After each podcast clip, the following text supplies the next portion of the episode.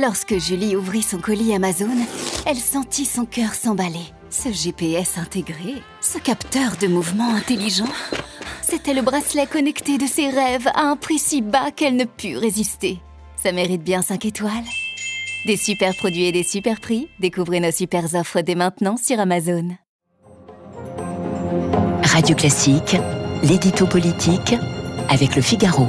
8h et pratiquement 13 minutes sur Radio Classique, l'édito politique avec Guillaume Tabar. Bonjour Guillaume. Bonjour Renaud. Alors évidemment, vous avez regardé euh, l'émission télévisée euh, sur TF1 euh, d'Emmanuel Macron. Quel regard général portez-vous justement sur cette émission? Vous portez sur cette émission? Écoutez, je dirais qu'on a eu une émission hybride et par conséquent frustrante en dépit de sa longueur. Hybride car d'un côté, on avait un exercice politique classique sur le bilan d'une présidence qui s'achève. Bon, qu'Emmanuel Macron s'explique et justifie ses choix, c'était légitime et c'était même nécessaire. Mais d'un autre côté, on avait un exercice psychologique centré sur la personne même du président. Il faut dire qu'il y a été fortement et à de nombreuses reprises invité. Hein. Euh, parlons de vous maintenant, dites tout ce qui a changé en vous. Euh, alors vous allez peut-être me trouver un peu vieux jeu, mais euh, les pensées intimes, les sentiments ou les regrets personnels du président, je pense que ça n'est pas le sujet. Ce qu'on attend d'un président, c'est qu'il rende compte de son action. Alors hier, on avait le leitmotiv j'ai appris, hein, comme Nicolas Sarkozy naguère disait, j'ai changé. Bon, pour être franc, ça faisait quand même très mise en scène, hein, avec ce débit qui ralentissait au moment où il se voulait faire, euh, voulait se faire plus grave. Euh, en quelque sorte, et puis surtout, l'exercice m'a paru assez narcissique.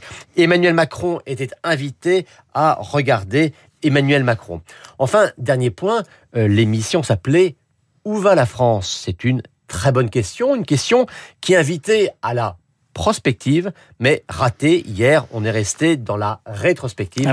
et c'est quand même un peu dommage. Guillaume, sur le fond, peut-on dégager une ligne de force politique tout de même? Alors, on sentait clairement une volonté d'adoucir et de recentrer son image et son discours. Prenons simplement deux exemples. D'abord, son insistance à préciser qu'il ne se voulait pas le président des riches, et puis son plaidoyer pour la fonction publique et pour le maintien de ses effectifs.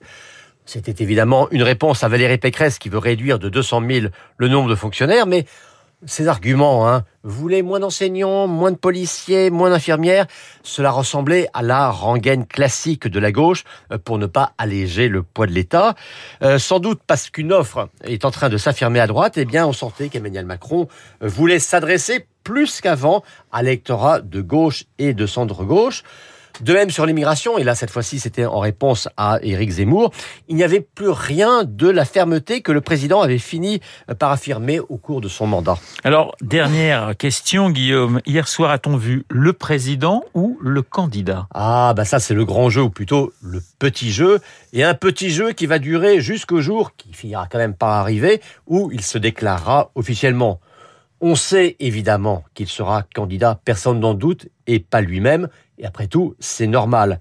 Et on sait aussi qu'il sera le dernier à se déclarer, euh, quelque part entre la mi-janvier et la fin février.